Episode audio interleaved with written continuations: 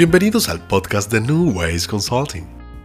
Este espacio está diseñado para tu crecimiento personal y el de tu organización.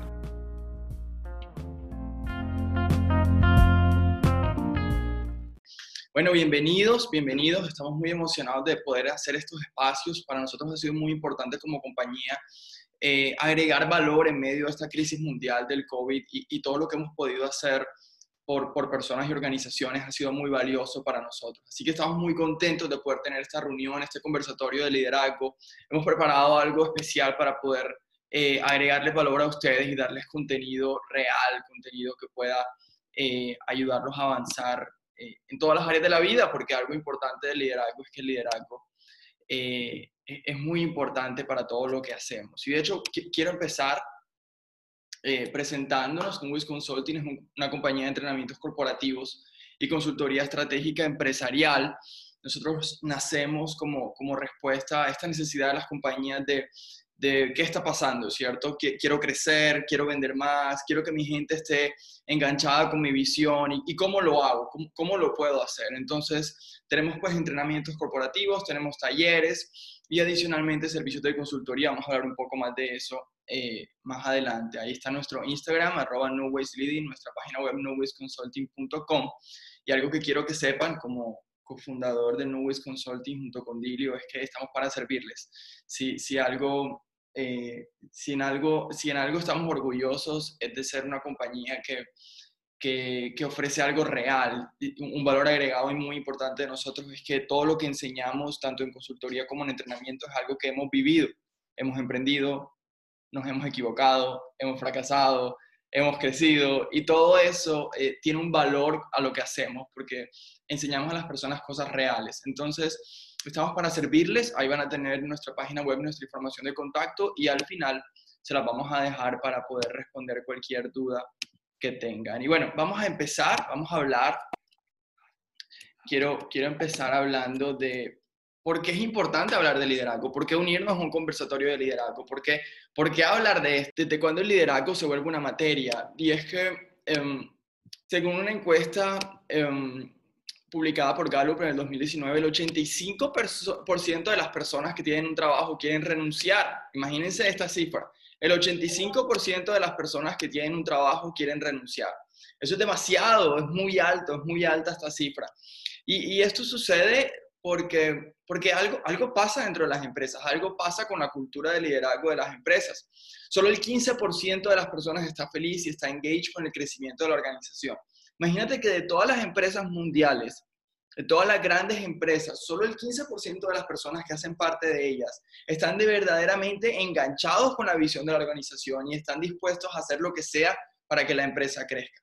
Si tú analizas estas cifras y miras los números, te sorprendes, te sorprende de una manera increíble porque dices, ¿cómo, es posible que, que, el mundo crezca de esta manera? ¿Cómo es posible que nosotros eh, sigamos avanzando como sociedad? Si a nivel corporativo estamos así, si estas son las cifras o esta es la lectura a nivel corporativo.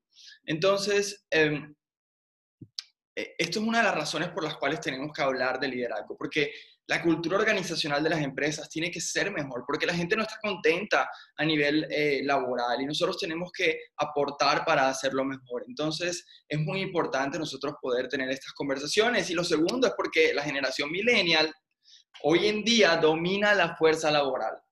Los millennials hoy en día están entre los 23 y 38, 37 años y son quienes dominan la fuerza laboral. Y um, según la misma consultora Gallup, el 71% de la fuerza laboral millennial odia su trabajo y el 60% está buscando nuevas oportunidades. Entonces, aquí hay algo interesante de conversar y es que eh, los millennials son movidos por conexión son esta generación que es movida por sentirse aceptado y conectado con algo. Entonces, es muy importante tener culturas organizacionales que estén enfocadas en que las personas se sientan aceptadas y conectadas. Eh, eh, algo muy importante que, que siempre decimos y que siempre diremos es que la conexión es la gasolina de las organizaciones. Es aquello que no puedes medir directamente quizás en un indicador, en un KPI, pero es aquello que mueve las organizaciones es, el mover interno en las organizaciones. La conexión entre sus miembros va a hacer que las organizaciones, empresas, fundaciones, emprendimientos avancen. Y lo último es que, bien dice John Maxwell, que todo sube y todo cae por el liderazgo. Así que por eso es importante hablar de liderazgo. Hay muchas personas que nos preguntan, bueno, pero por qué ustedes hacen lo que hacen? ¿Dónde está el negocio del No Consulting? ¿Dónde está el negocio de lo que, lo que ustedes hacen? Y, y, estamos enseñando liderazgo a las personas, estamos sanando la cultura organizacional de muchas empresas. Entonces, es muy importante eh, este espacio que estamos teniendo. Bienvenidos nuevamente. Yo sé que Dilio ya está por ahí. Dilio, ¿estás? Aquí estoy. ¿Cómo están todos? Bienvenidos. Qué alegría estar aquí con, con ustedes esta mañana. Espero que, disfrutemos este espacio. Yo amo hablar de liderazgo, así que lo disfruto mucho. Y, nada, bienvenidos. Entonces, bueno, Tizi, sabes que en medio de todo este ejercicio que, hemos hecho eh, estos meses con Nubis Consulting de consultorías y entrenamientos, han surgido las preguntas más importantes de un líder. Y nosotros las recopilamos, hicimos una recopilación de las preguntas más comunes, aquellas preguntas que se repiten en todas las empresas a las que visitamos. Curiosamente, con todas las empresas con las que tenemos contacto, hemos tenido siempre estas preguntas de gerentes, empresarios, dueños de empresas. Eh, siempre eh, ha sido como, como frecuente estos temas y por eso decidimos unirnos acá. Dilio, eh, también quiero que sepan que esto, a pesar de que está planeado, él se va a sorprender con algunas de las preguntas porque hay cosas aquí que no, que son sorpresa mía para él, ¿ok? Vamos a, vamos a cogerlo, vamos a cogerlo en frío, vamos a cogerlo en frío para que, para que no tengas tiempo de estudiar todo, para que vean que es real, que es conocimiento genuino. Entonces, vamos a la primera pregunta. La primera pregunta con la cual nos hemos enfrentado este tiempo y, que vemos que se repite es, ¿por qué mi influencia no crece? Entonces, eh, Ilio, te dejo.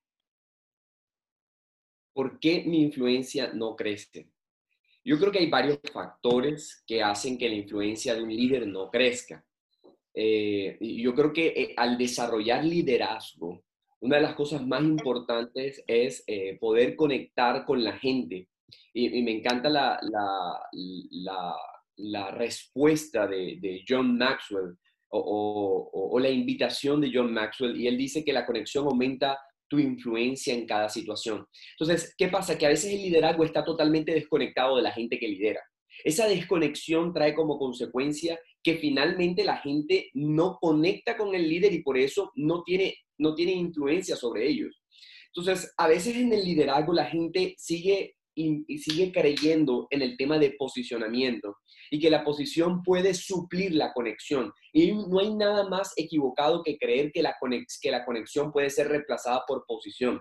En el liderazgo de los 90 esto era valioso. Decir que tú eras el CEO de una compañía era valioso. Decir que tú eras el presidente era valioso. La gente le corría al dueño de la compañía. Pero hoy, si la gente no siente conexión con el dueño de la compañía, ni siquiera con el dueño de la compañía, van a tener, eh, eh, van a sentir este nivel de influencia. Casualmente aquí en el Santander visitaba una, compañía y, pasaba algo eh, que, me llamaba mucho la atención y era que había un grupo de personas que frente a los dueños de la compañía, oigan bien esto, frente a los dueños de la compañía, era como si le hablaran al de los tintos de afuera, el señor que, que vende tinto afuera y, está vendiendo el tinto frío y amargo. Y, y, yo decía, wow, esta persona tiene enfrente al dueño de la empresa y lo trata como si fuera cualquier cosa. ¿Por qué? Porque finalmente eh, eh, la falta de conectividad hace que la gente no reciba la influencia y hoy en día la influencia hace que la gente te admire, hace que la gente te respete, hace que la gente te quiera seguir y lo más importante, hace que la gente quiera seguir tu visión. Entonces, algo muy interesante acerca de la conectividad y de la conexión es que finalmente eh, el, núcleo principal para sentirte conectado, el núcleo principal para generar conexión con la gente, tiene que, tiene que ver con unos principios y esos principios es importante que tú los desarrolles en el tiempo. Entonces, aquí viene eh, eh, que el uso constante de estos principios. Tú, dirás, ¿cuál es el principio? Bueno, la conexión va más allá de las palabras. Algunos de ustedes han estado en, el taller de nosotros de, de, relaciones. Si no, te invito a que estés ahí eh, eh, la conexión va más allá de las palabras, la conexión aumenta la influencia en cada situación, la conexión requiere energía. El uso constante de estos principios son los que finalmente te van a llevar a llegar a la conexión. La conexión no es algo que se da de facto, eso es otro error que comete la gente y por eso pierden influencia. No es que si un día tuviste un buen día con una persona, eso generó conexión. No, no funciona así. No es que si tienes un buen día con una persona, ya eres su líder. No. El liderazgo requiere tiempo, requiere energía, requiere que gastes algunas cosas. Yo siempre pongo el, ejemplo de mi papá. Para mí mi papá fue un empresario, es un empresario extraordinario porque es un hombre que tiene altos niveles de conexión con la gente. Tiene trabajadores que están con él desde hace décadas. Razón por, y yo siempre me preguntaba, ¿cómo lo logró? Pues lo logró a través de la conexión, gastando energía. Estaba en los cumpleaños de los hijos, en el quinceañero, mandaba regalos, estaba presente en los momentos difíciles, porque el liderazgo requiere de esto. A veces veo gente que tiene, se le subió el liderazgo a la cabeza y cree que por, por, por creerse líderes y, y, y, ondear la bandera del liderazgo, finalmente la gente dice, ay, este es un líder, eh, hay que seguirlo. Eso no hay nada más alejado que eso. Y no hay nada que rompa más la conexión que alguien que se cree líder que nadie lo sigue. Entonces, esto es súper, súper importante porque todos los que están aquí, eh, eh, bien lo dice, lo dijo Pipe, todo inicia con, con el liderazgo y todo termina con el liderazgo. Y si tú no tienes liderazgo, nada va a comenzar y nada va a continuar. Entonces, eh, literalmente la conectividad yo creo que es el fundamento del liderazgo, es uno de los pilares más fuertes del liderazgo. Y es muy importante que todos nosotros podamos vivir eh, para conectar con la gente. Escucha esto, tienes que vivir para conectar con la gente, si no, tu liderazgo va a fracasar.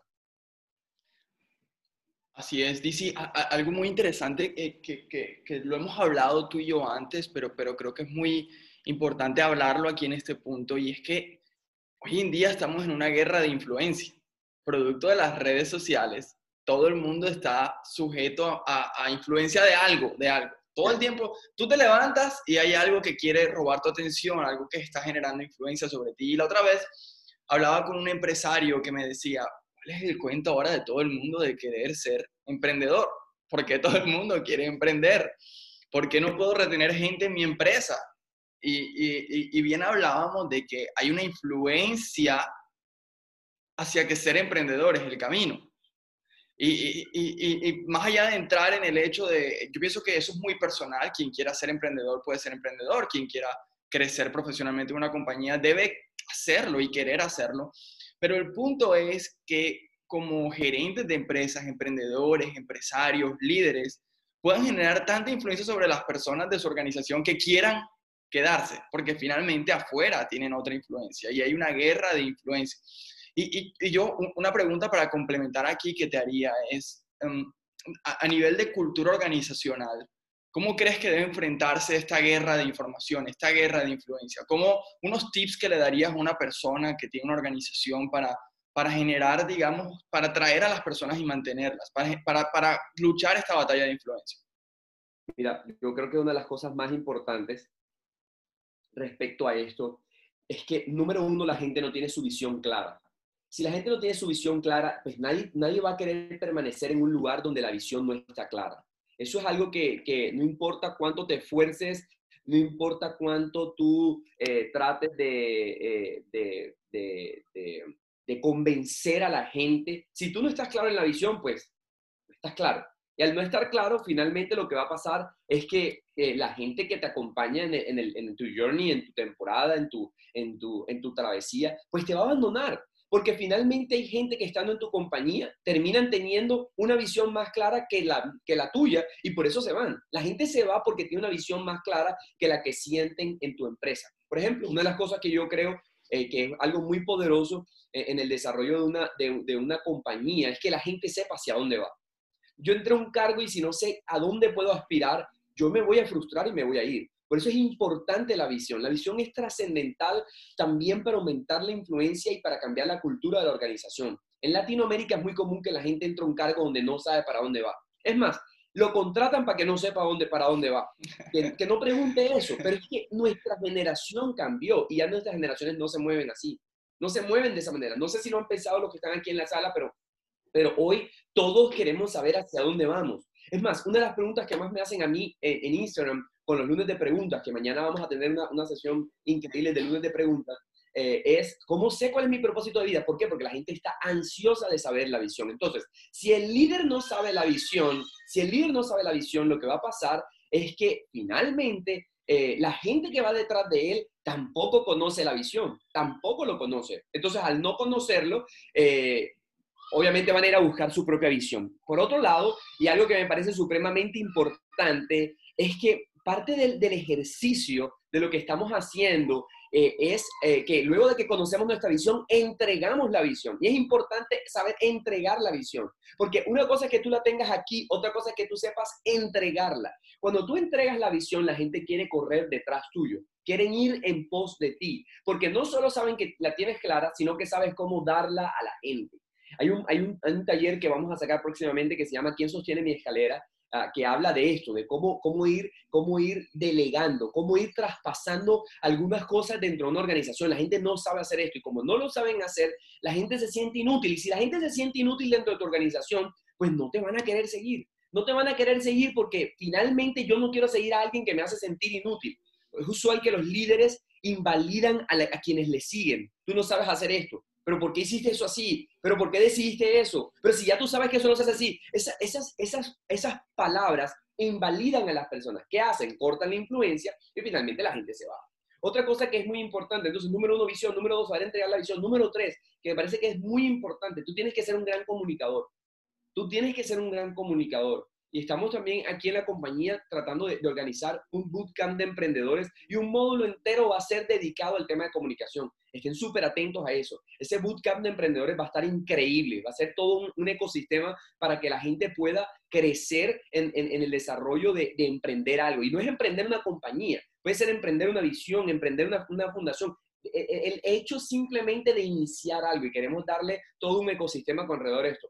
Pero si hay algo importante para generar influencia que tú tienes que ser un gran comunicador. Un gran comunicador. Un gran comunicador no comete unos errores, que también lo enseñamos en uno de nuestros talleres eh, eh, y, decimos que los errores más graves de los comunicadores, ¿cuáles son? No estar preparado, verse incómodo, ¿verdad?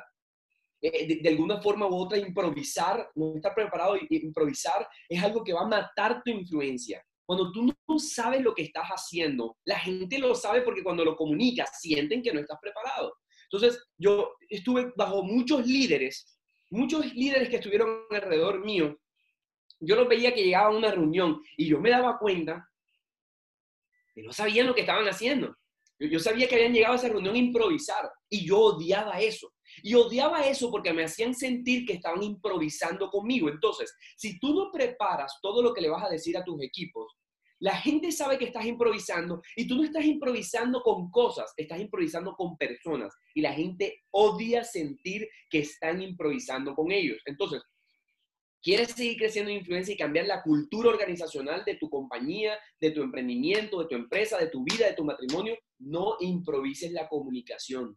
No te veas incómodo, tú necesitas sentir la tranquilidad, la locura que te da conocer tu visión. ¿Por qué estamos incómodos nosotros con la visión? Bueno, porque finalmente eh, cuando, cuando, cuando nosotros eh, sentimos de alguna forma u otra que no sabemos bien lo que tenemos que hacer, pues nos vemos incómodos. No se siente raro porque estás diciendo algo que tú, tú desconoces.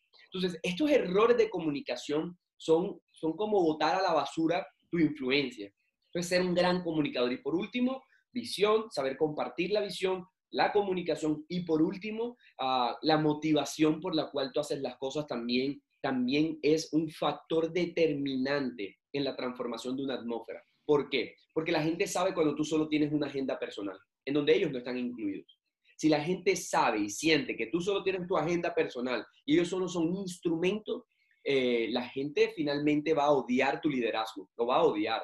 Y hay un dicho, una frase que a mí me encanta y es que nosotros amamos las personas, usamos las cosas. Pero el liderazgo actual usa a las personas y ama las cosas ama el, protagonismo, ama la cima, ama ser, eh, eh, no sé, le encanta ser eh, promovido, pero no están dispuestos a amar a la gente, cuidar a la gente y todas estas cosas. Entonces, ah, no sé si están de acuerdo conmigo en que, en que finalmente nosotros como, como líderes tenemos una alta responsabilidad para poder, eh, para poder eh, guiar correctamente a la gente. Y eso requiere preparación. Eso requiere que tú te comprometas eh, en prepararte y no dejar nada a la suerte.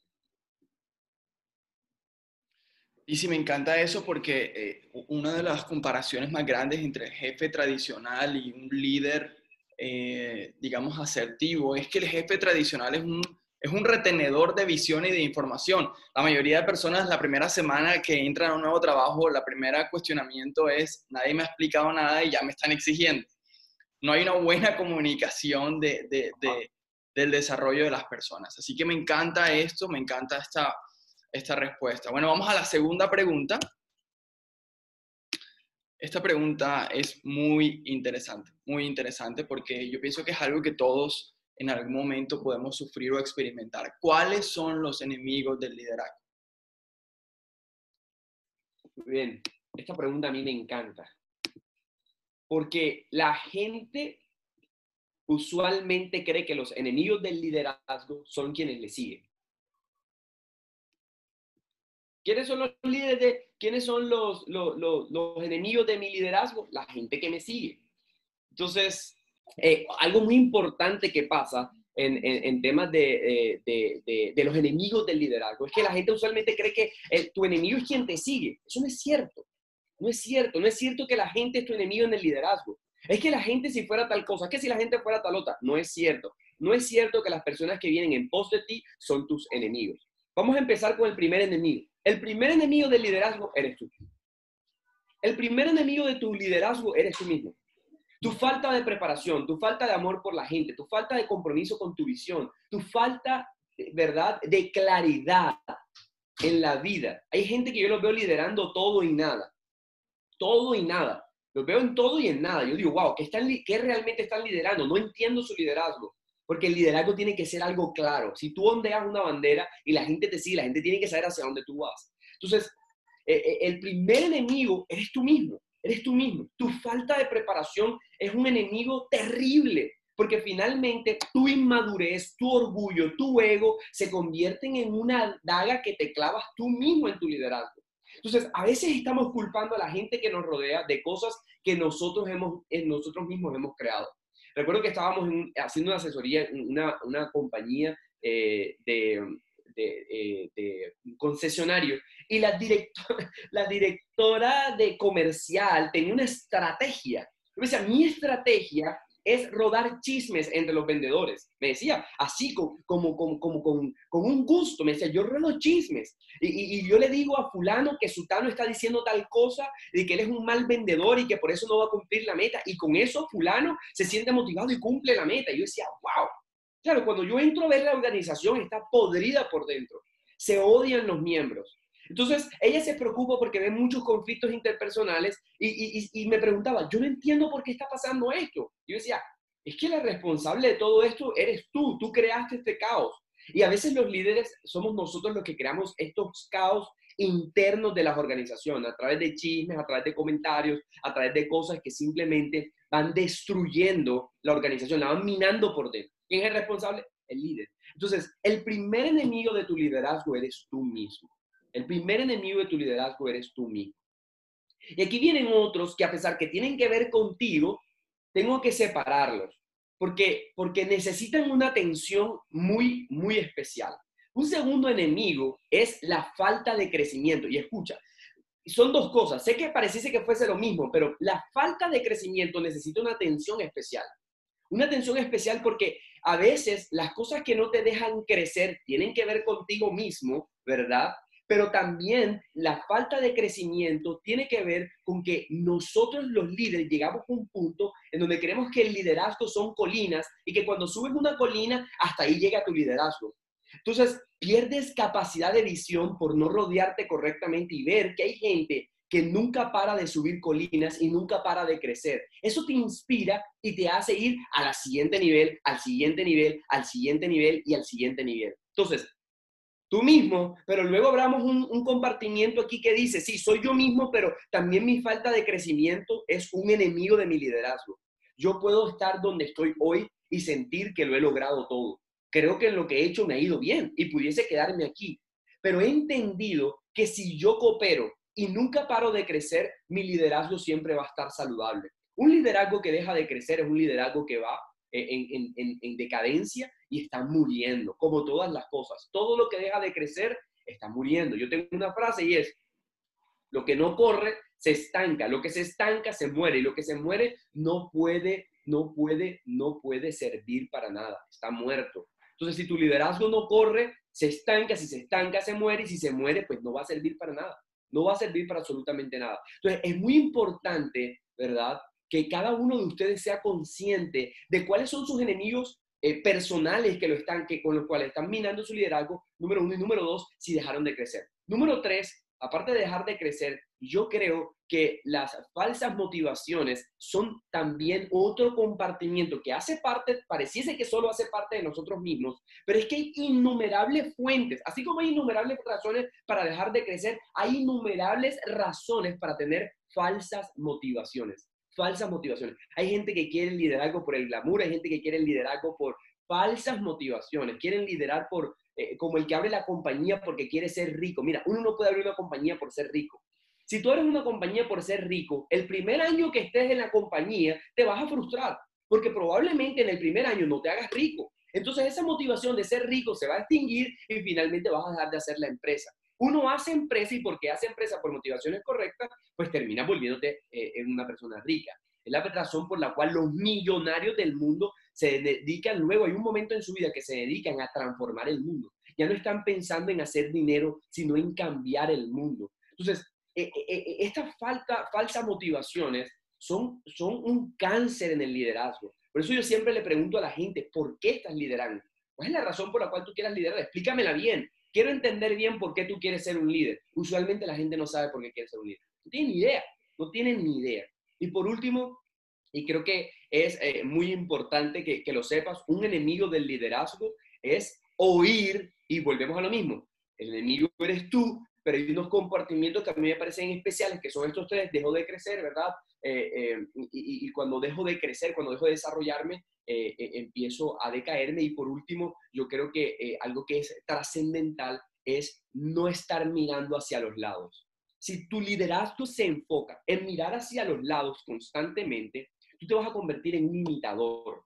Todo el tiempo vas a estar imitando lo que otros hacen. Todo el tiempo vas a querer hacer la visión de otro. Todo el tiempo vas a querer ser un líder como el otro lo es. Tú necesitas liderar desde tu esencia, desde lo que tú tienes para darle al mundo, desde lo que tú tienes para dar en tu compañía, en tu organización, en tu puesto de trabajo. ¿Qué es lo que tú tienes para dar? Enfócate en eso. Yo me he dado cuenta que hay gente que es muy buena en algunas cosas. Yo quisiera ser tan bueno como ellos, por ejemplo, eh, en, esto que, trabajo con, con, Pipe, Pipe es supremamente creativo. Yo no soy tan creativo, es la verdad. El otro día traté de hacer como un, como un banner, una cosa. A Pipe eso le sale como por arte, como si estuviera haciendo cualquier cosa. No sé, él a veces se sienta a hacer cualquier tontería y le sale súper bien. En todo es excelente en lo que hace. Y, finalmente, si yo trato de compararme con él, me frustro porque a mí me salen como unos palitos hechos con paint, mal hechos, y, yo digo, yo quisiera ser como él. Y escúchame, hay gente que está tan estancada en el hecho de querer ser como otras personas que nunca, nunca florecen en el liderazgo porque están atentos a lo que otros están haciendo. La mirada hacia el frente. Solo miramos hacia los lados para ver si alguien requiere ayuda. La mirada hacia el frente. Solo miramos hacia los lados para saber si alguien requiere ayuda. ¿Alguien requiere ayuda? Pues mira a los lados. De lo contrario, tienes que mirar hasta el frente y encontrar tu propia visión, porque con este enemigo que eres tú, ¿verdad? Y estas, estas, estos tres pilares que, que, que, que azotan tu liderazgo constantemente, si tú no los atiendes, ¿verdad? Finalmente lo que va a pasar es que eh, tu liderazgo siempre va a estar en crisis, siempre vas a estar en el, en el lugar más incómodo, en el lugar más incómodo. Eh, me, me, encantó algo que dijiste, hablaste de crecimiento. ¿Podrías decirnos rápidamente um, tips de crecimiento muy, muy, aterrizados, porque es muy curioso que lo menciones y, la gente dirá, pero bueno, eso es obvio, crecer es crecer. No se imaginan la cantidad de personas que asocian crecer con cumplir años. Entonces, quiero, quiero decir que nos dejes unos tips rápidos, eh, cómo las personas pueden crecer. cuando hablas de crecimiento en liderazgo, ¿a qué te refieres? Bien, cuando hablo de crecimiento en el liderazgo, hablo en que dejes de pensar en la gente y te construyes a ti mismo. De eso hablo.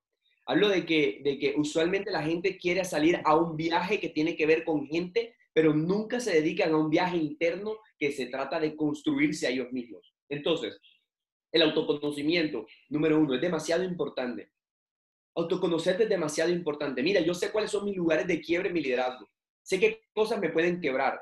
Yo lo sé. Sé cuando estoy enfrente de alguno de mis puntos ciegos. Sé qué me dice mi cuerpo cuando hay algo que está saliendo fuera de mi control. ¿Por qué? Porque me autoconozco me conozco a mí mismo, he hecho el trabajo de conocerme. Si tú no te conoces a ti mismo, si tú no pagas por conocerte, si tú no pagas por, por estar eh, eh, eh, en un ambiente de crecimiento, si tú no haces eso, créeme que lo, que lo que va a pasar es que si tú no te conoces, pues tampoco puedes conocer a las demás personas. Es que es imposible que tú te dediques a conocer a otra gente si tú no te conoces a ti mismo. Entonces, es imposible que tú te dediques a entender ¿verdad? A otra gente si tú no te dedicas a entenderte a ti mismo. Tienes que entenderte a ti mismo. Entonces, parte del, del, ejercicio más tonto que hacemos los líderes es llenarnos de todo tipo de capacitación para poder atender a la gente y nunca pagar un centavo por atendernos a nosotros mismos. Hay líderes que sienten que ir al psicólogo es de locos. Hay líderes que pagar una sesión de coach le parece carísimo. Mira, si tú no haces eso, Ah, finalmente no vas a crecer nunca porque el autoconocimiento es trascendental. Hay que construir sobre la base de uno mismo. Entonces, entre más profundos son los pilares de tu vida, entre más profundos son los pilares de tu vida, esas, esas, esas ah, estacas que tú clavas, entre más profundas son, más sólida es tu liderazgo hacia afuera.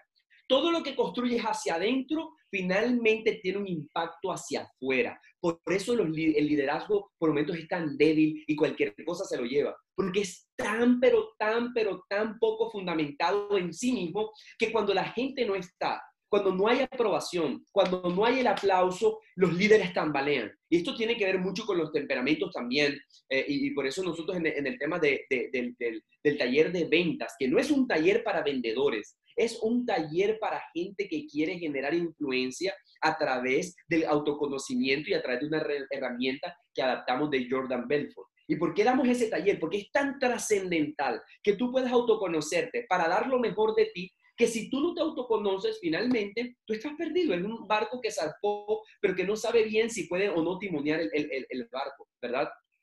Lo segundo, Pipe, que yo creo que se puede traducir crecimiento luego de que tú te autoconoces, es que tú necesitas entender que la gente es diferente, pero que es predeciblemente diferente.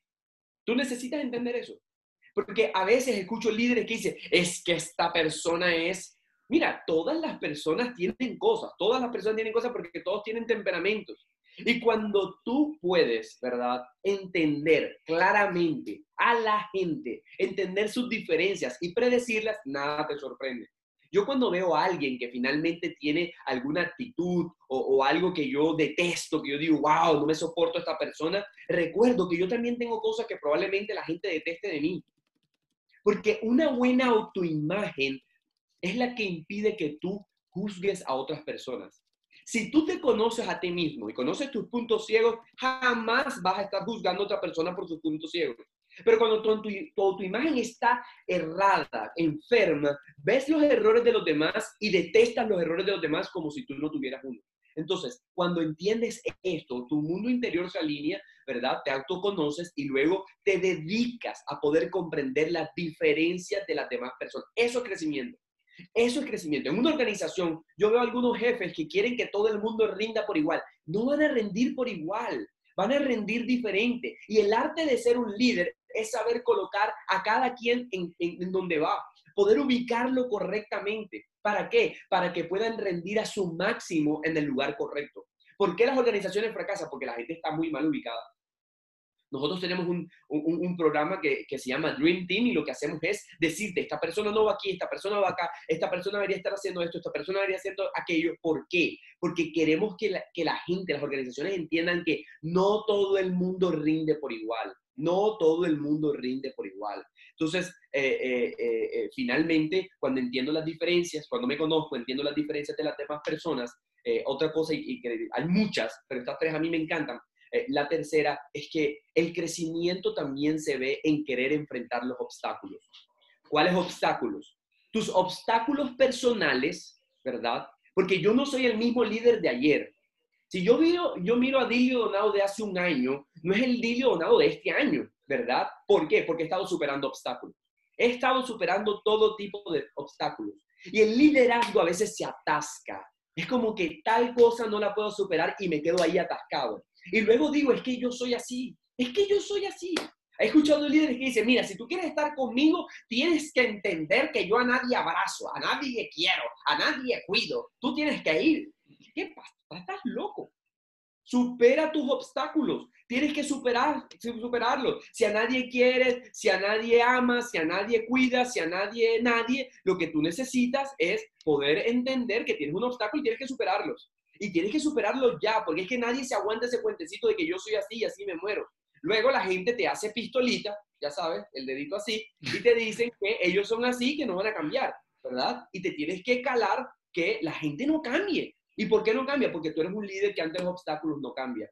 Mira, no hay nada más más cancerígeno para tu influencia que mostrarte como una persona que no está dispuesta a superar sus obstáculos.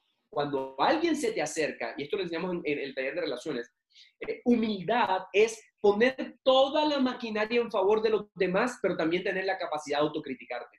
Entonces, la humildad es lo que te va a permitir que alguien se acerque y te haga ver un punto ciego y tú no levantes una barrera, barrera y digas, no, eso no es así, porque es que yo lo veo de... No, no, no, no, no, no, no. Mira, si tú cada vez que alguien viene y te, te critica, no ves tus puntos ciegos y te defiendes, tú eres un líder que no te gusta pasar tus obstáculos. Escucha más, habla menos, analiza más, defiéndete menos, eh, ¿verdad? Interioriza más, ¿verdad? E, e, exterioriza menos. Y ese ejercicio te va a convertir en un gran, ¿verdad? Un gran eh, eh, saltador, un gran, con, con grandes habilidades de resolver esos obstáculos que tienes enfrente. Entonces, esas tres cosas, para mí, generan crecimiento. Y la última, que sería un bonus track, es dedícate a crecer. O sea, yo todo el tiempo estoy leyendo, todo el tiempo estoy... O sea, la más fácil es esa, la lógica. La lógica es dedícate a crecer, léete un libro. Mira, póngase una meta. Faltan seis meses del año, léanse un libro por mes este, este, estos seis meses. Son seis libros. Seis libros pueden cambiarte la vida. Te la pueden cambiar. Ahora me estoy leyendo un libro, lo empecé ayer eh, de, de, una autora que se llama Brené Brown. Ah, que se llama, ah, que se lo recomiendo, Más fuerte que nunca.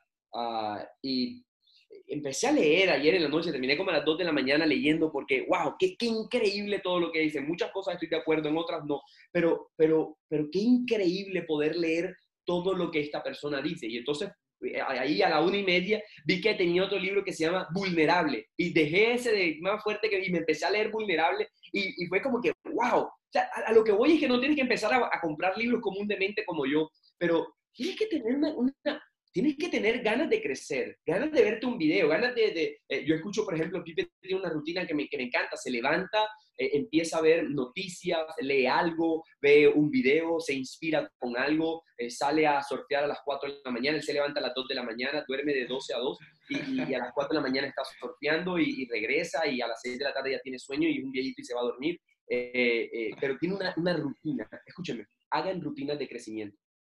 Tengan su propia rutina de crecimiento.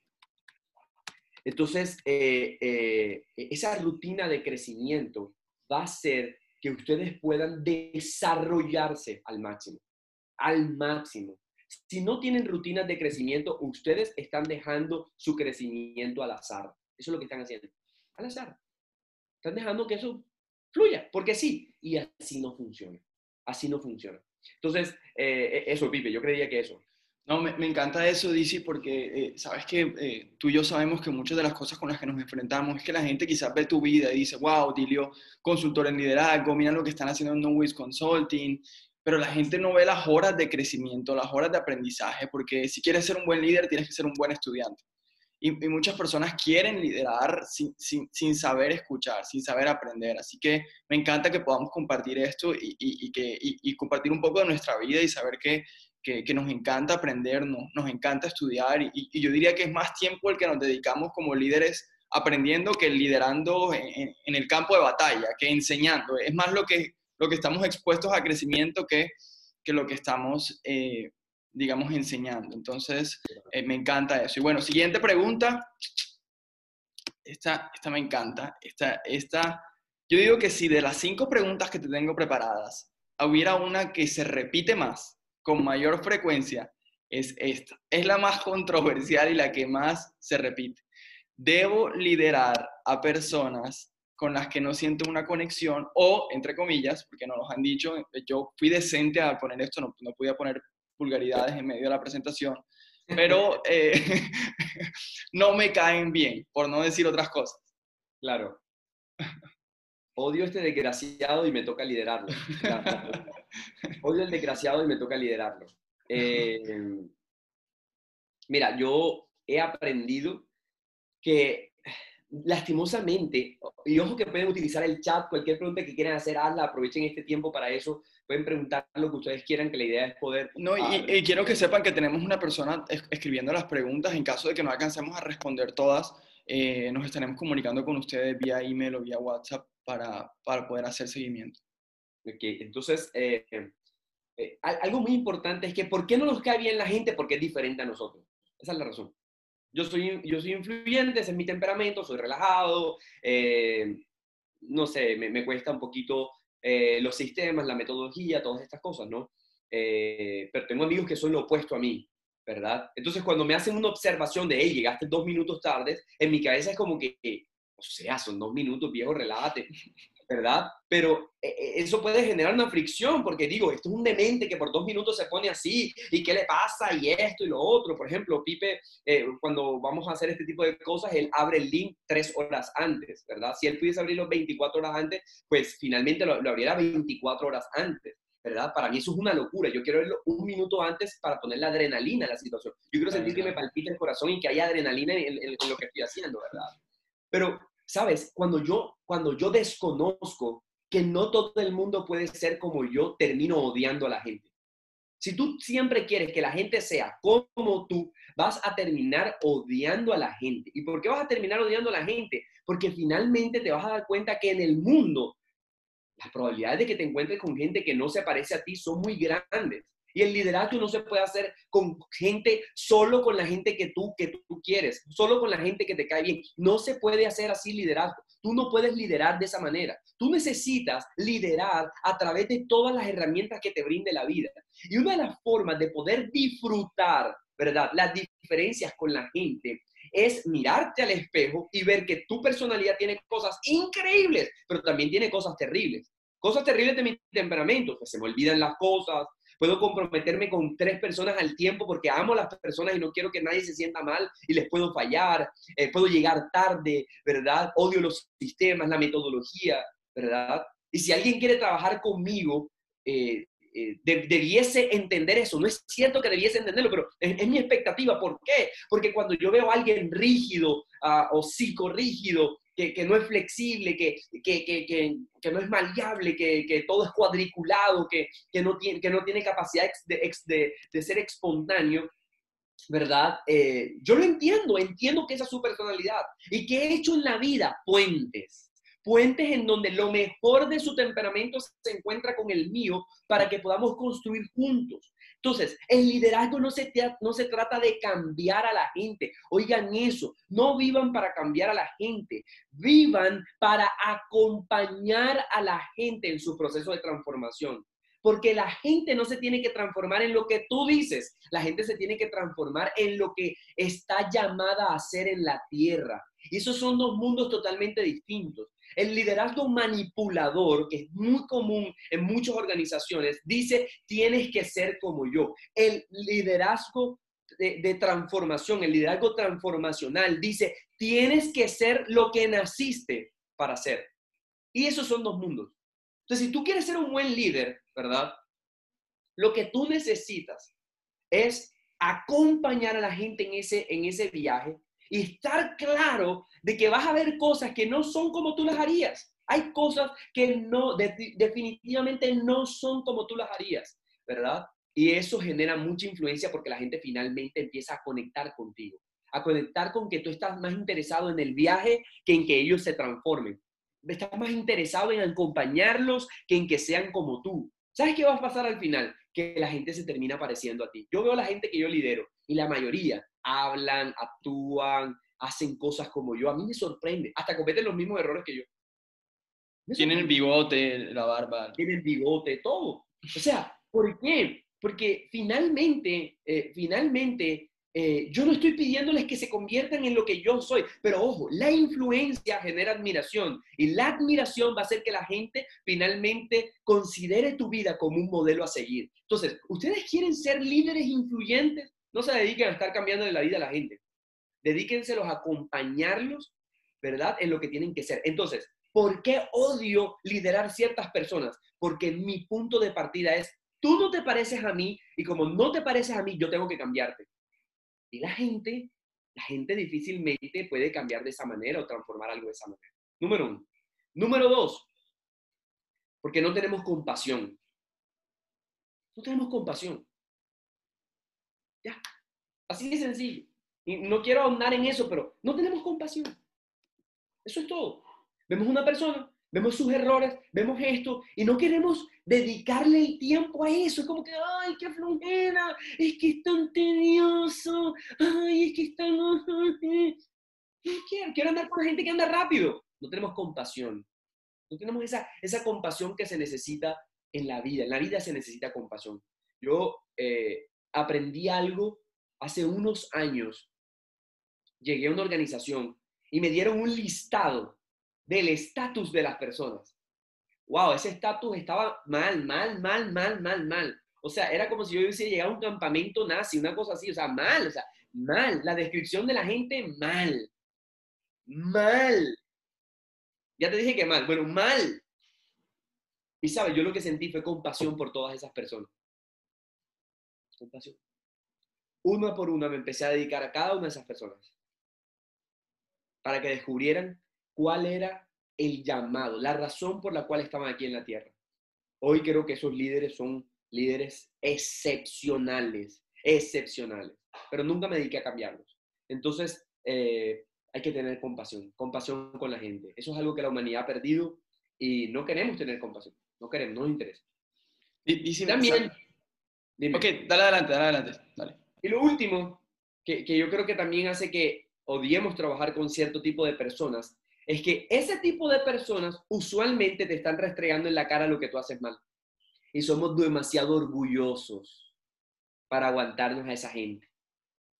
Es la gente que todo el tiempo está diciendo, pero tú no me llamaste, pero tú no hiciste tal cosa, pero el informe lo entregaste mal, pero en las ventas tú has caído, pero es que tú tal cosa, y te restriegan en la cara lo que te duele, son como sal para la herida, como sal y limón para la herida, sal, limón y pimienta para la herida, te ven cara de mango y te echan así con gusto, así y te echan y, tú estás ahí como que en esta cosa y tú dices, ese desgraciado como lo ve en la calle, lo, lo pico, ¿verdad? Porque odiamos la gente que nos señala nuestros puntos ciegos. Las odiamos, las odiamos con toda la fuerza de nuestra alma. Y yo explico esto los puntos ciegos en mi ciudad natal, que es Barranquilla. Yo actualmente vivo en Bucaramanga, próximamente en cualquier parte del mundo. Eh, eh, hay unas personas que aparecen de la nada, se tiran de los árboles, aparecen de la Tú vas a parquear tu carro y ellos aparecen de la nada. O sea, tú no lo. Tú, o sea, es como que, wow, salen guau, como un, como un gajo, como. Salen de la nada. Y tú estás parqueando y aparece un tipo que dice, dale, dale, dale, dale, dale. Y ese sonido te aturde porque tú no sabes si tienes que darle, parar, si te vas a chocar. Es como que estás ahí tratando de parquear y él está con un trapito rojo dándole vueltas al trapito y tú estás tratando de parquear. Y si tú eres nuevo parqueando, ¿verdad? Primera vez que parqueas en rever, ellos en vez de ser una ayuda, son como, como limón, pimienta y sal para el conductor.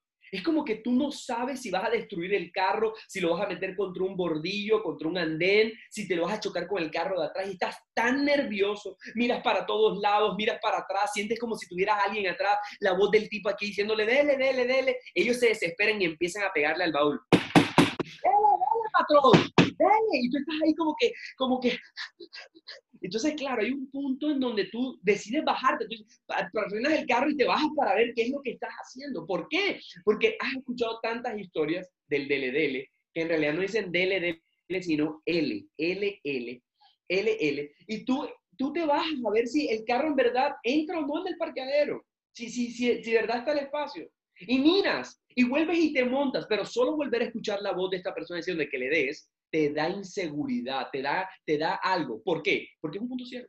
Porque es que tú no estás viendo lo que él puede ver. Y como tú no lo ves con tus propios ojos, tú no sientes la confianza de seguir dándole. Hay gente que todo el tiempo te está presionando donde tú no puedes ver. Te presionan y por eso los odias es que llegaste tarde, tú no hiciste esto, dijiste que me ibas a llamar y no me llamaste, dijiste que ibas a mandar el informe y no lo, no lo mandaste, dijiste que íbamos a reunir el equipo y no lo reunimos, dijiste que lo íbamos a reunir esta semana y no lo hiciste, dijiste que íbamos a alcanzar tal meta y no se logró, e, esa estrategia que propusiste está mal y no quieres reconocerlo. Es la gente que se te para enfrente y te canta tus tres verdades. Pam, pam, pam. Entonces, con la gente que, que te cae bien, ¿verdad? Te acercas y es la gente que finalmente eh, te no, dale para bola y vamos para adelante, pero esa gente es un noise, ¿verdad? Y quiero abrir un paréntesis aquí, y es que tienes que diferenciar dos cosas. Esta gente que es un punto sí, que señala tu punto ciego, y gente tóxica. Son dos cosas totalmente distintas. La gente tóxica es la gente que no anda hablando contigo, sino con el mundo entero de ti. Esos no son de los que te estoy hablando. Te estoy hablando de gente frentera que delante tuyo está diciendo las cosas sin ningún reparo. La gente tóxica no, esa gente tóxica, eh, gasolina, un fósforo y la incendian y listo, no pasa nada. Pero, pero esta, esta gente, ¿verdad? Nos hace señalar los puntos ciegos y por eso, wow, nos cae tan mal, es como una patada en el estómago, es como que, como que, ¿por qué? Entonces, amiguitos, carácter, porque necesitamos esta gente. Necesitamos esta gente. Y les voy a dar un tip. Una buena pregunta que yo hago a mis equipos es la siguiente. ¿Qué no estoy viendo? Tengo esta idea, bla, bla, bla, bla, bla, dime que no estoy viendo. ¿Qué me responde la gente? No estás viendo esto, esto, esto, esto, esto, esto, esto. Algunas cosas me fastidian, pero escucharlas ha hecho crecer mi liderazgo. Si tú no oyes qué cosas tú no estás viendo, tú eres una persona soberbia. Y la soberbia no te va a conducir a ningún lado, menos a liderar gente, menos a liderar gente. ¿Qué ibas a decir, Pipe? No, eh, iba a decir que, que que, esto que dices creo que tiene una importancia muy grande. Hace algunos años estábamos analizando una empresa y uno de los gerentes de la empresa decía, curiosamente, la duración promedio de las personas en una gran compañía, porque era una gran compañía, es de una semana. Eso hablamos de cinco días hábiles. Y luego de la conversación llegamos a la conclusión que cinco días hábiles son los que los gerentes necesitaban para darse cuenta quién les caía mal y quién les caía bien. Entonces, en una entrevista de trabajo, una persona puede tener un gran eh, perfil, todo que se acomoda a las necesidades de la compañía, pero luego pueden entrar a esto que tú comentas, ser unas personas que ah, no necesariamente le caen bien al gerente o incluso son esas personas que de pronto le hacen ver sus puntos ciegos, no tóxicos, sino que le hacen ver sus puntos ciegos. Entonces los gerentes los dejan ir y a veces dejarlos ir no quiere decir despedirlos, sino que les hacen saber que no quieren que estén ahí. Entonces, creo que es muy importante lo que nos estás enseñando en esa respuesta porque eh, finalmente algo que sucede es que la rotación de personal tan alta son costos para las empresas. Y las empresas no caen en cuenta de esto. ¿Por qué preparar a los gerentes de la manera correcta en el liderazgo? Porque entre más roten las personas, más costos incurres. Entonces, una de las maneras de reducir costos operacionales es poder mantener a las personas. Y para retener a las personas tenemos que aprender que no todo el mundo se va a parecer a nosotros y que a veces vamos a liderar personas con las que automáticamente no tenemos una conexión natural. Eh, antes de pasar a la, a, la, siguiente pregunta, hay una pregunta aquí de, de Vane Carvajalino. Hola Vane, ¿cómo estás? Que me encanta y, y, creo, que, creo que es oportuno responderla enseguida. Ella dice, si tienes tóxicos que no puedes sacar del equipo. Entonces hay que empezar a practicar la técnica de la antitoxicidad. ¿Y cuál es la técnica de antitoxicidad? Es que vas a ponerles un cerco. ¿Qué tipo de cerco? Vas a limitar su influencia. ¿Cómo, hace, cómo haces eso? Pues reúnes los equipos y empiezas a hablar de qué es la cultura tóxica. De tal forma que al liderazgo le quede tan claro qué es una persona tóxica que esa misma persona se va a dar cuenta que la conducta que estaba ejerciendo antes ya no la puede ejercer porque la gente sabe. Esas reuniones. No vas a decir, es que Gabriel es una persona chismosa que habla a mis espaldas. No, eso es un niño. Influencia. Vas a crear una cultura antitoxicidad. ¿Cómo lo vas a hacer? Hablando de principios que, eh, que fácilmente le hacen ver a una persona que es tóxica. Habla de las espaldas de las personas, no aplica el principio de la primera, de, levantar la mano. Eh, anoten eso porque de eso tienen que hablar. Eh, habla detrás de las personas. Número dos, no aplica el principio de levantar la mano. Es decir, yo reconozco que necesito ayuda. Si tú nunca levantas la mano, tú tienes uno de los checks de una persona tóxica. Una persona tóxica nunca quiere levantar la mano. y, no, y, no, empezó siendo tóxica. No levantar la mano lo llevó a enfermarse emocionalmente. Claro, claro, claro. Fue justo eso lo que, lo que te llevó a que tu corazón se llenara de cosas y luego eh, se convierte en algo tóxico. Número tres, los equipos no los influenciamos a intereses personales, sino que siempre cumplen intereses generales. ¿Qué hace una persona tóxica? Utiliza los equipos a su favor, ¿verdad? Hablas de esa cultura. Número cuatro, hablas acerca de que eh, eh, en el liderazgo, ¿verdad? Honramos la gente. Y la honra no es algo que se demanda, la honra es algo que damos. Eso es algo que en las organizaciones se ha perdido. La gente no sabe qué es la palabra honra, no tiene ni idea de qué es eso. Le parece raro esa palabra pero la honra es uno de los antídotos más poderosos ante las cosas tóxicas. Más poderosos ante las cosas tóxicas es la honra. Y entender la verdadera honra. A veces veo gente que quiere como que la gente venga con unas palmeritas y le empiece a echar viento porque... Eh, Hollywood. ¿Entiendes? Es una cosa loca. Pero honra no es eso. Honra es que el líder se baja de su puesto y se lo da a otro. Honra es que el líder eh, le da el, mejor lugar a la gente que le sigue. Honra es que el, eso es honra. Honra es darse a la gente. Es dar lo mejor de ti a la gente. Entonces, esa cultura de honra. Y por último, y creo que es lo más importante, es que si tú quieres eliminar esa cultura tóxica, un hábito eh, muy, muy, muy sano es la transparencia. ¿Y qué es la transparencia? La transparencia no es como actualmente se conoce que es que la gente va diciendo las cosas, que yo soy transparente, yo digo las cosas como son. Y van por la vida eh, escupiéndole la cara a las personas porque les parece divertido ser transparente. No, amigo, eso no es ser transparente. Tú lo que tienes son problemas emocionales y no sabes cómo controlar tu boca. Y por eso vas por la vida diciendo las cosas como son. Ser transparente es decir la verdad en amor. Y la verdad siempre libera. Una organización que tiene líderes de cultura de transparencia constantemente hablan la verdad y no solo eso, la verdad que hablan está acompañada por un valor central que es el amor. Entonces, eso hace que la gente se sienta liberada. Esas cinco cosas destruyen la cultura tóxica. Porque luego cuando alguien viene y te esparpaja en tu cara, te va a decir, sabes, justo eso es lo que hemos estado hablando de que es ser un líder tóxico. Yo te agradezco que no me hables de esa manera. Justo eso que estás haciendo, venir a hablarme de Carolina sin que Carolina esté aquí, es parte de la cultura tóxica. Deberías de ir a hablar con Carolina, ¿verdad? La gente empieza a saber, si tú eres súper incisivo con eso, pronto la cultura cambia y no permite eso. Y el tóxico tiene dos opciones. O se amolda la nueva cultura o se. No lo sacaste tú. Usted va a tener que ir porque se va a chocar con todas las paredes. Con todas las paredes se va a chocar. Eso es pum, pum, pum, pum, pum, pum, hasta que llegue un momento en que se sale. ¿Verdad? Hay una pregunta que no quiero dejar de responder, la que le hizo Jorge, que dice, ¿por qué nosotros nos gusta estar con personas parecidas? Por nuestros temperamentos. A nuestros temperamentos les va mejor fluyendo con gente que tiene igual temperamento que nosotros. Pero eso es sesgar tu influencia. Tu mayor trabajo no está en la gente que se parece contigo o como tú, que es igual que... O sea, no, no te preocupes por esa gente, preocúpate por la gente que es distinta a ti. Esa es la gente que tienes que alcanzar. Ese es tu reto.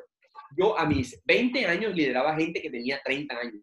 A mis 33 años tengo en mi equipo gente que tiene 60. Gente que son empresarios de alto nivel, que tienen su vida resuelta, que ya pasaron por el bien y el mal, pero me honran porque me he determinado a generar influencia. Temperamentos totalmente distintos. Pero eso que, ha generado que eh, la conexión ha venido precisamente porque me he dedicado a estar con eso. Entonces, no quería seguir sin, sin responder esa pregunta. Volviendo a lo tóxico, perdonen que sea tan eh, eh, finalmente eh, el ejercicio está en eso. Hagan un cerco. A la, a la gente hay que protegerla. Pero la gente no se protege haciendo lo mismo que hace el tóxico, que es haciendo reuniones clandestinas en donde tú le dices, imagínate que Pipe anda hablando mal de mí. Les pido, les exijo que lo... No, no, no, no, estás creando más cultura tóxica. Porque se arman bandos, porque se fragmenta el, liderazgo, se destruye. No, cerca el liderazgo a través de la influencia y la influencia se arma a través del poder. Por eso un error, escuchen esto, un error del liderazgo es no estar preparado comunicativamente. Es un error. Un error hacer speech cuando estás emocionado, molesto, amargado, aburrido y te paras y habla porque, porque es que te, te aburrió enterarte de tal cosa. No, no, no es el momento de hablar. No hables ahí prepara tu comunicación con antelación, con tiempo. Antes de explotar, vete, no sé, al Dalai Lama y, medita cinco o seis días y regresa. Regresa cuando hayas sido transformado por la paz del, del Himalaya. Y luego prepara un discurso que cerque tus equipos, no que los destruya. Eso es muy importante. Ok, ok. Bueno, vamos a la siguiente pregunta. Esta esta es buena, esta se repite también mucho, digamos que pudiera ser la segunda más frecuente. Dice, le fallé a alguien de mi equipo, ahora qué puedo hacer. Wow, esa pregunta es súper fuerte. Y, les voy a decir por qué eh, y por qué es súper fuerte esa pregunta. Porque los líderes usualmente no se dan cuenta cuando le han fallado a la gente. ¿Y por qué no se dan cuenta cuando le han fallado a la gente? Porque nunca le preguntan a la gente si le han fallado. Es que no les interesa saber. A veces en el liderazgo la gente siente que es omnipotente, omnisciente, omnipresente. Que la gente con todo lo que tú haces está a gusto. Que todo lo que tú eres inspira y la gente lo ama. Eso no es cierto. No es cierto. No es cierto. Creo que una de las cosas a las que yo más le dedico gente tiempo a la gente es en saber si he roto sus expectativas. Porque hay una ley en el liderazgo y, y es una cosa que yo enseño y es, tienes que conocer las expectativas de la gente, no para cumplirlas, para superarlas. El liderazgo se trata de eso, de conocer las expectativas de la gente, no para cumplirlas, para superarlas. Y si hay algo en que yo le dedico tiempo es a tratar de superar las expectativas de la gente a tratar de superar las expectativas de la gente. Recuerdo que cuando llegué a Bucaramanga, la dueña de una compañía aquí muy, muy reconocida, que es donde compro mis gafas, lo primero que hizo fue sentarse conmigo y hablarme de sus expectativas. De ahí en adelante, yo sé cuando a esta mujer rompo sus expectativas. Yo lo sé. Nadie me lo tiene que decir. Nadie me tiene que decir que, que, que, que he roto sus expectativas. ¿Por qué? Porque conozco sus expectativas. A lo largo de estos dos años he tratado de dedicarme a superar sus expectativas. ¿Verdad? Cuando me equivoco, lo reconozco y cuando, y cuando no me equivoco, pues también me paro firme en la postura de que no me he equivocado, ¿verdad? Porque tampoco es que ahora vas a ir como un perrito eh, lamiéndote las heridas todo el tiempo, de eso no se trata. Pero sí se trata de que tú puedas reconocer que le fallas a la gente. Entonces, partamos de ahí. Partamos de que tú sí le fallas a la gente, ¿verdad? Partamos de que tú sí le fallas a la gente. Partamos de que, de que finalmente cuando, cuando tú estás tratando de, de, de, de liderar, hay cosas en las que te vas a equivocar, partamos de ahí. Ahora, ¿qué haces cuando, cuando le fallas a la gente? ¿Qué, ¿Qué haces en ese momento? Lo primero es reconocer tangiblemente el error. Hay gente que no sabe cómo reconocer que se equivocan. Ay, niño, sí, me equivoqué. Ay, sí, sí, sí, ya, pero no es para tanto. Ya, pasa la página, pasa la página. Ya, eso es todo lo que dicen. Y siguen. Y la persona queda con un malestar. He, ido, he escuchado líderes manipuladores que dicen, mire, ¿sabes qué? Una actitud inmadura es aferrarse a la ofensa, suelta la ofensa. Sí, pero ¿cómo la suelta si tú tangiblemente no reconoces la falta? Tienes que reconocer la falta. Tienes que reconocerlo. Tienes que sentirse que tú lo reconoces. Tienes que sacar el tiempo, con la persona, escuchar todo lo que te tiene que decir, así sea una hora, dando vueltas es lo mismo. Vas a tener que escucharlo y tangiblemente vas a tener que reconocer, reconocer que te equivocaste. Número uno. Número dos, tangiblemente tienes que hacerle sentir a la persona que tú estás dispuesto a cambiar lo que le ofende. Porque hay gente que es buen actor y buena actriz, cuando reconocen, no, es, mira, Brad Pitt, eh, Jennifer Aniston les quedan en pañales. O sea, yo de verdad no sé cómo pudo pasar eso. Lloran, se le aguan los ojos. ¿Y qué crees que hacen después? Lo mismo. Porque lo único que están haciendo es tangiblemente manipulando a otra persona para que pase rápido la página. Escúchame, los seres humanos odiamos tener que lidiar con ese tipo de cosas. Lo odiamos. Como que no queremos lidiar con eso. Como que ya queremos que la gente nos perdone rápido. La vida no funciona así. Tú tangiblemente vas a tener que hacerle sentir a esa persona que estás cambiando de dirección respecto a lo que hacías antes. Me lastima cuando haces tal cosa. Tangiblemente tienes que demostrarle que no vas a hacer eso más. Se lo tienes que demostrar.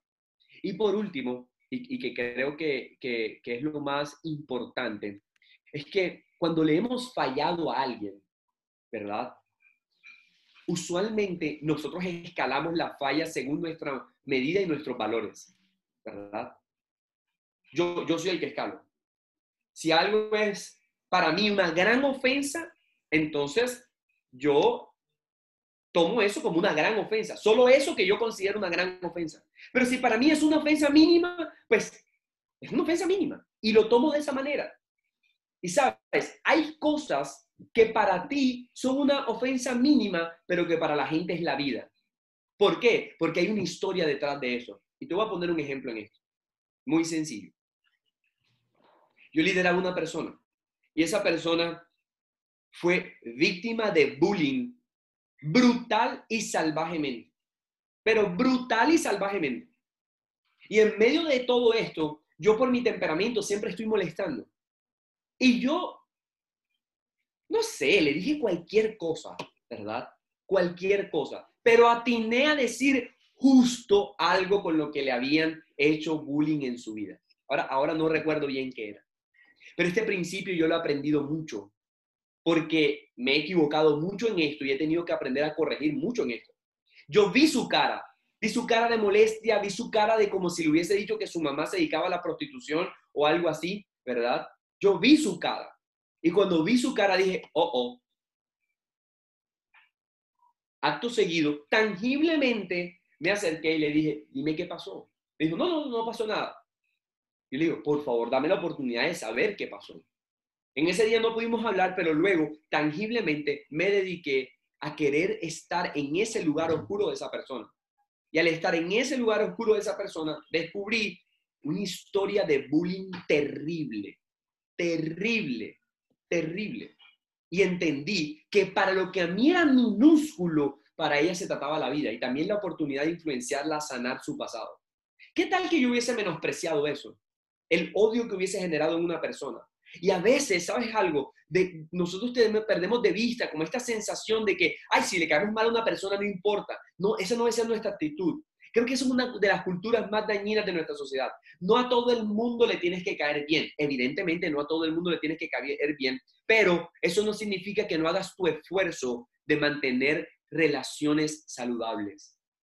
Esa es la excusa más tonta que nos dijeron. Ay, tú no eres perita en dulce para caerle bien a todo el mundo. No, no, no. No somos perita en dulce, pero sí podemos ser líderes de alta influencia que a donde vamos la gente nos ame, ¿verdad? En principio no va a ser así, pero tu influencia te puede llevar a eso. Entonces, ¿qué hacemos cuando la gente, eh, le hemos fallado a la gente? Pues estas cosas. ¿Es fácil?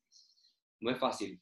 No es fácil. Y recuerden el principio, el liderazgo requiere energía. Si tú no quieres gastar energía y te gusta ser como, Celio, ¿qué? Pues no seas líder, no seas líder. Simplemente no te dediques a liderar porque, porque finalmente, finalmente tú estás para una vida en una hamaca, pues pásenme el agua y, bueno, vivir de esa manera, ¿no?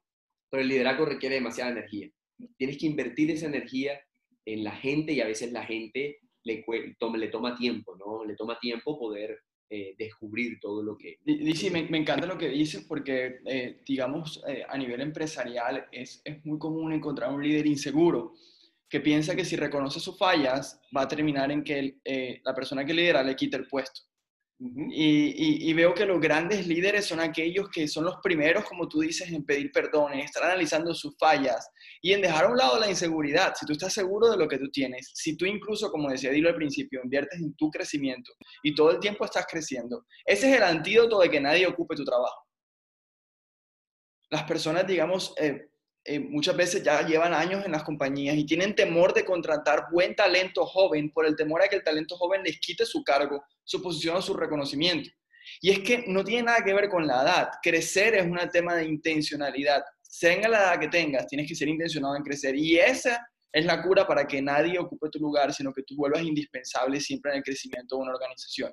Y bueno, dice, ya nos queda poco tiempo, entonces voy con la última pregunta ¿Cómo puedo seguir liderando cuando no me siento bien? Yo, yo creo que, que eh, esto es algo muy común porque eh, como el liderazgo requiere tantas cosas, hay un momento donde tú sientes que, wow, ya has dado demasiado. Y hay un punto en donde no te sientes bien. Y yo creo que volvemos al, al fundamento del liderazgo. Y es que cuando tú te autoconoces, cuando tú tienes el ejercicio de autoconocerte, tú también sabes cuáles son tus límites. Y cuando transgredemos los límites es cuando llegamos a ese punto de no sentirnos bien. Entonces, eh, e-, ese es el primer paso. El primer paso, recuerda tu fundamento autoconocerte para que no te pases, no pases fronteras. No pases fronteras, no vayas más allá de lo que puedes dar no des más allá de lo que, de lo que, de lo que, lo que, lo que realmente puedes dar. Porque es que si das de lo que no tienes, vas a terminar sofocado, vas a, vas a fusilar tu liderazgo. Tú necesitas dar de lo que tú tienes y para eso necesitas tu, tu conocimiento. Número uno. ¿Por qué me siento mal en el liderazgo? Porque estoy dando de lo que no tengo. Eso te va a acabar. Número dos, usen el principio de levantar la mano. Ustedes se sienten mal. Nadie les ha dicho que tengan que liderar desde el malestar levanten la mano y busquen una persona a la que admiren, con la que puedan hablar. Por eso es tan importante los mentores. Por eso es tan importante los mentores. Los mentores son trascendentales en el crecimiento de, tu desarrollo como líder. Porque tú levantas la mano y tú dices, me siento cansado, me siento sofocado, no me siento bien, no me siento bien, no estoy, no estoy bien en este momento. Entonces, eh, generalmente, cuando tú levantas la mano, eh, puedes liberar, ¿verdad? Esa, esa válvula de malestar y puedes entrar nuevamente en perspectiva de por qué estás haciendo lo que estás haciendo. Dicho esto de por qué hago lo que hago, una de las razones por las cuales me siento mal y no sé por qué lidero es porque se me olvidó por qué estoy haciendo lo que hago. No hay nada que vaya a reventar más tu liderazgo que haber olvidado el por qué lo haces. Si se te olvidó por qué lo haces, reconéctate con eso. Reconéctate, porque es que si no te reconectas, vas a estar liderando desde, la, desde una falsa motivación. Y no te recomiendo que tu liderazgo esté fundamentado en falsas motivaciones. No te lo recomiendo. Entonces, eh, pregúntate eso en las mañanas. Cada mañana que te levantes, pregúntate, ¿por qué estoy haciendo esto? Y llénate de la energía de saber por qué lo haces. Eso va a ser fundamental para sostenerte en la vida. Creo que también ah, te voy a dar tres salidas a cuando estás mal. Número uno, la salida número uno es aprende a recargar tu energía interior. En mi caso, yo soy una persona espiritual. Para mí, mi relación con Dios es trascendental. Es trascendental. Yo necesito de mi relación con Dios, ¿verdad? No es algo opcional. No es algo que yo, para mí es importante. No sé qué creas tú, pero recarga tu energía interior. Eso está probado. Lo ha probado la neurociencia, lo ha probado la ciencia. El ser humano tiene energía y esa energía requiere ser recargada. Para mí, mi fuente de energía es Dios. Tú necesitas encontrar tu fuente de energía. ¿Cómo lo hago? A través de meditar. Tengo una aplicación, se llama Calm, te la recomiendo, ¿verdad? Eh, hace parte de mi rutina de crecimiento, se llama Soul Time, perdón. Eh, este es el simbolito, se llama Soul Time. Eh, yo lo utilizo en las mañanas, pones la, la, el, el, tu, tu, estudio de meditación diario y, y, y entonces hay una persona te va narrando tu estudio de meditación, ¿verdad? Suena así. Entonces, eh, el de hoy fue Finding Peace in God y, medito durante siete minutos con esa aplicación, leo, leo algo, ¿verdad? Que me nutra, nutra mi alma, eh, eh, estoy en ese ejercicio constantemente, usualmente en las mañanas. mi hijo me levanta, es un militar, entonces 6 a.m. él está despierto y, me lleva a, su biblioteca a que hagamos algo y, eso hace parte del ejercicio. Entreno con unos mexicanos todos los días eh, porque hace parte de mi, de, de mi salud, eh, invertir a mi salud. así sea a, las 12 de la noche voy a hacer mi ejercicio. Eh, y a veces sé que no está bien entrenar a esa hora, pero lo hago porque hace parte de mi rutina de crecimiento. Leo y todos los días trato de aprender algo nuevo. Entonces, recarga tu energía, ¿verdad? Escucha, no puedes dar de lo que no tienes. No puedes dar de lo que no tienes. Número dos, otra ruta de evacuación es el perdón. La gente te va a lastimar. Si tú no sabes perdonar a la gente, vas a estar enfermo en el liderazgo. Yo odio cuando mi corazón no puede lidiar con la ofensa de las demás personas. Odio eso. Lo odio. Pero hay que aprender a lidiar. Y Pipe, que es mi, mi, mi, mi, escudero, mi coach, él, él, es mi coach, es el que me escucha en todo, eh, sabe que yo no, yo no me permito, no me permito basura en mi corazón. No se permitan basura en el corazón con la gente. La gente eh, no sabe para dónde va. Por eso tú eres el líder. No tengas las expectativas de que la gente te cuide a ti. Tú estás cuidando de la gente. Entonces, yo no me permito esa basura y a veces me toca lidiar por uno, dos, tres, cuatro, cinco días con alguna cosa, pero lo voy a hacer hasta que salga. Hay gente que se acostumbra a tener basura con eso. Entonces, eh, es muy importante que, que, puedan eh, sincronizarse, ¿verdad?, en el perdón. Y por último, y creo que es muy importante para, para poder volver a estar reconectado con todas estas cosas, tiene que ver con vive una vida inspirada. Vive una vida inspirada. Tú necesitas vivir una vida de inspiración, ¿verdad? Y, para eso, busca todo tipo de cosas que te mantengan inspirado, vidas trascendentales. Yo usualmente una vez, al, a, una, dos o tres veces al mes estoy viendo un documental, una película, algo que me inspire, que yo diga, wow. El otro día me recomendaron una que se llamaba Rudy y me la vi y, casi yo, lloro por todo y, fue como que tenía el nudo en la garganta viendo a Rudy y, amé a Rudy. Luego estaba buscando en Google a Rudy y quería mandarle un mail a Rudy. O sea, me sentí muy inspirado, muy inspirado. Eh, eh, y creo que el ser humano necesita de eso, inspírate, porque cuando te sientes mal es que has perdido inspiración. Salgan a caminar. la neurociencia ha dicho que mientras meditas en tus problemas, caminando, el sentido de progreso de la caminata que hace ver que los objetos pasan por tus ojos, le da la sensación al cerebro de progreso y las respuestas van a venir más rápidas. Cuando yo estoy atascado en algo, lo que es algo es salir a caminar, a pensar en ello, no camino por las mismas cuadras, paso por lugares distintos para que mis ojos puedan ver nuevas cosas y mi cerebro se desatasque y pueda encontrar una salida. Eso funciona. Entonces, inspírate. Esas tres cosas van a hacer que tú puedas volver a conectarte y a darle con todo a tu liderazgo. Y sí, gracias. Ha sido, ha, sido, ha sido muy, muy interesante las respuestas. Ya, digamos, estamos terminando. Infortunadamente no tengo tiempo de, de darte las preguntas que las personas nos escribieron, pero me voy a tomar el trabajo, como siempre lo que hacemos en No Consulting, de responderles vía correo a las personas que nos han preguntado cosas. Eh, yo me voy a tomar el trabajo de consultarlas con ellos las respuestas y les estaremos escribiendo porque no queremos que queden eh, sin contestar.